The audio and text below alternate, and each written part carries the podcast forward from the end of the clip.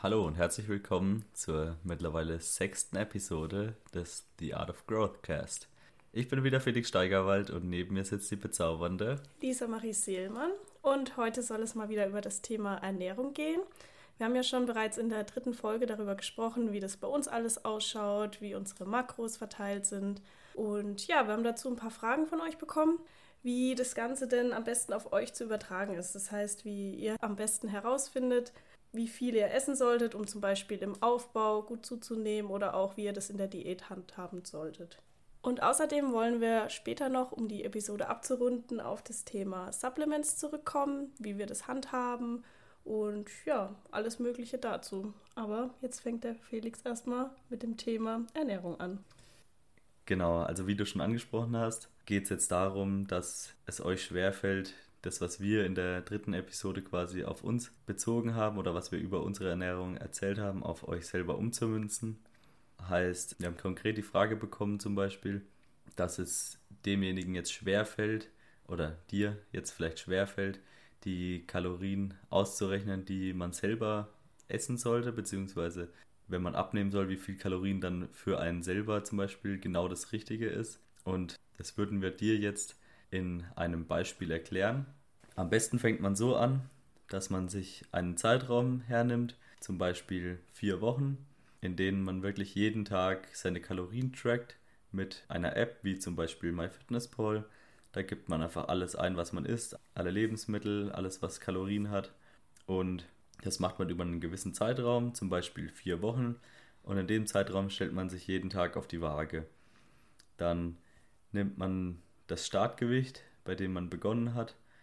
Jetzt in unserem Beispiel ein Mann mit 80 Kilo und trackt, wie gesagt, jeden Tag einfach sein Essen und rechnet dann den Durchschnitt des Essens durch die Tage. Das heißt, er isst an einem Tag vielleicht mal 4000 Kalorien, an einem anderen 3000, dann wieder 3200 und so weiter und kommt am Ende dieser vier Wochen auf einen Durchschnitt von 3500 Kalorien.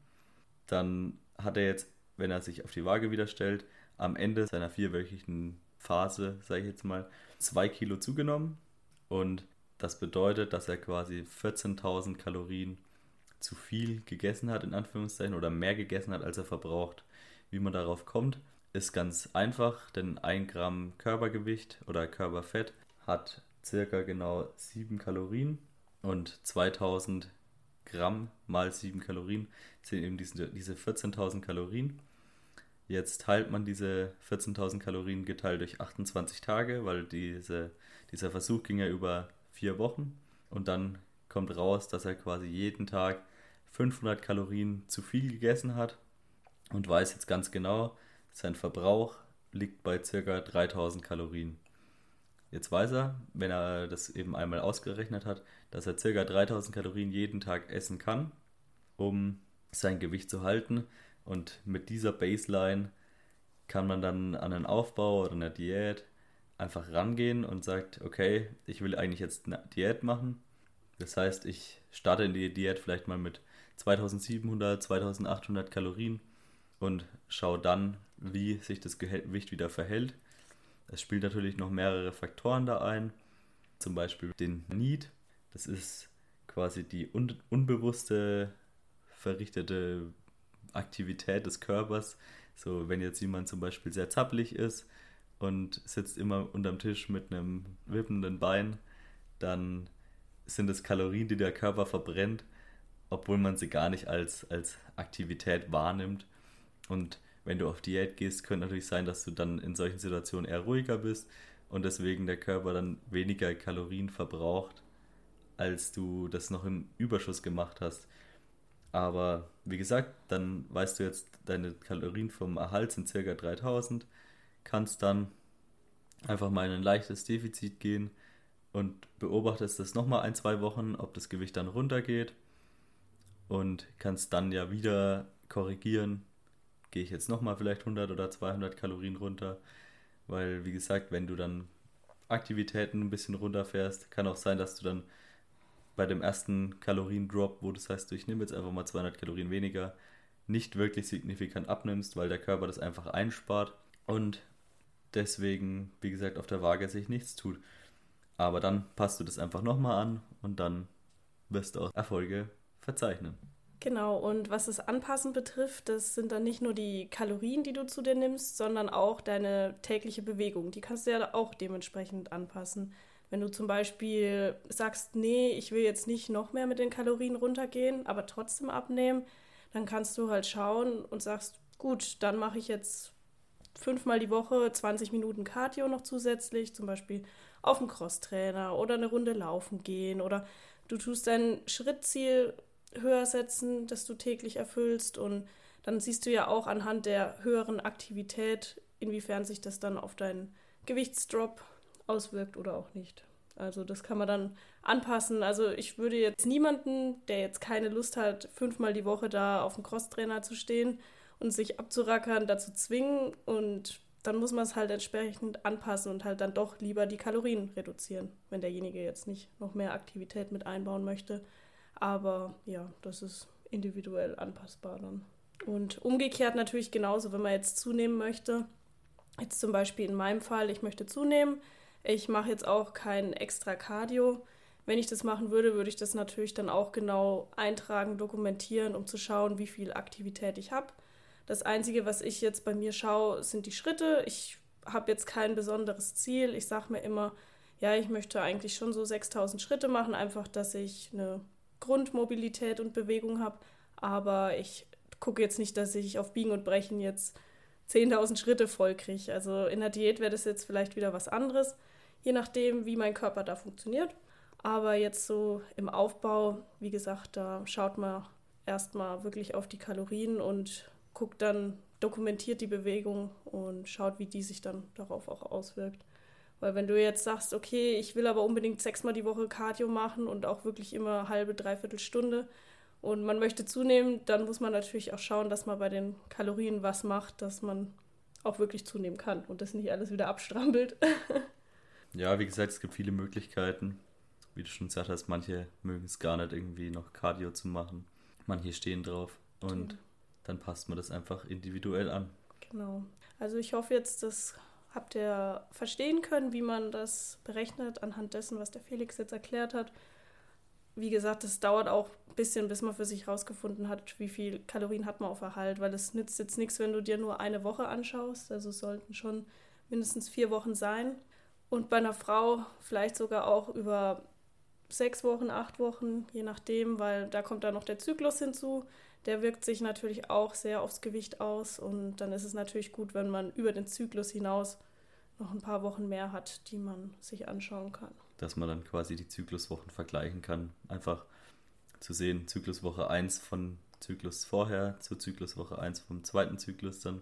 Genau. Weil in verschiedenen Zykluswochen hat man einfach gewisse Schwankungen. Ja, das ist aber nochmal super komplex und nimmt sehr viel Zeit in Anspruch, das genau zu erklären. Und da würde ich fast mal vorschlagen, dass wir da eine eigene Episode zu machen können.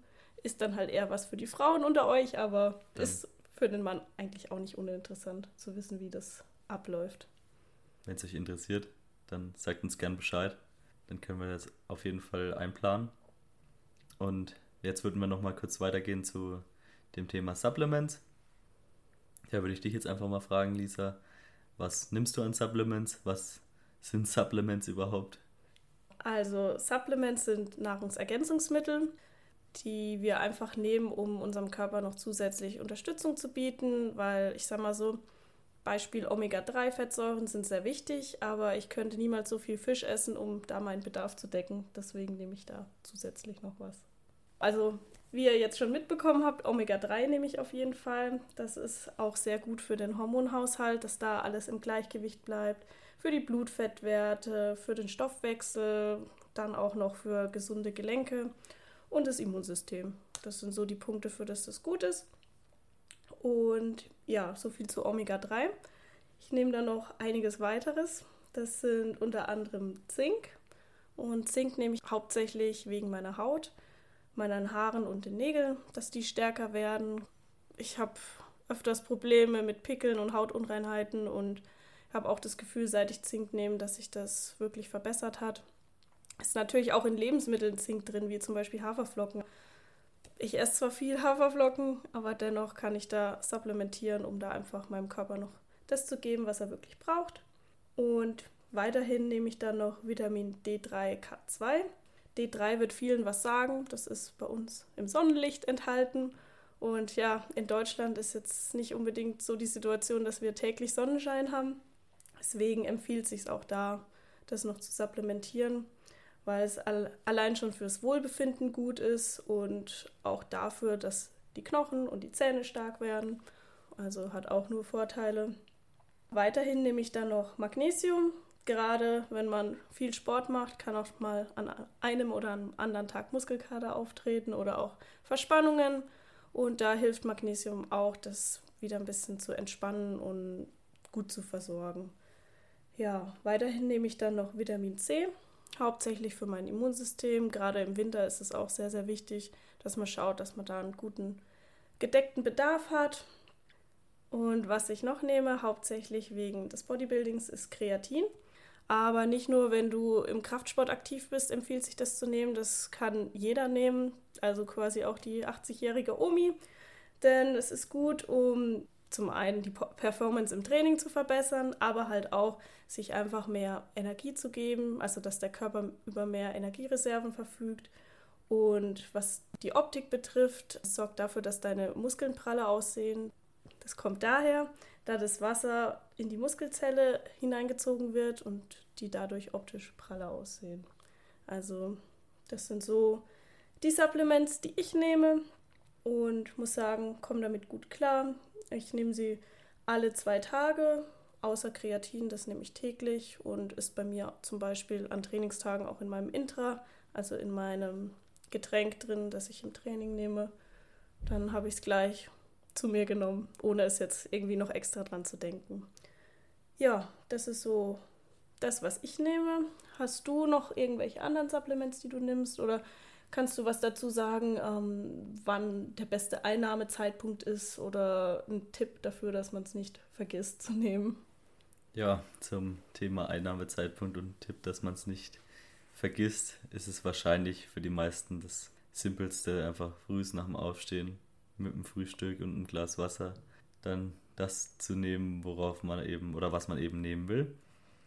Dazu müsste man vielleicht natürlich noch sagen, dass es alles wie schon am Anfang gesagt, Nahrungsergänzungsmittel sind. Das heißt, es ist jetzt nichts, was irgendwie zwingend notwendig ist. Es sind einfach Ergänzungen, wie der Name schon sagt, und sind jetzt auch nicht dafür da, eine ungesunde Beziehung zum Essen irgendwie oder ungesunde Gesamternährung an sich auszugleichen, sondern es unterstützt einfach und es ist auch definitiv nichts, was zwingend notwendig ist.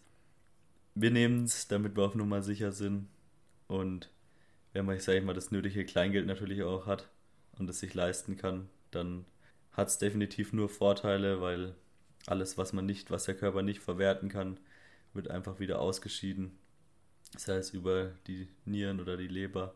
Und wenn man da keine Probleme hat, dann ist es alles kein Thema. Und was man vielleicht auch noch sagen könnte, was viele Leute ja als Supplement sehen, ist vielleicht Whey Protein Pulver.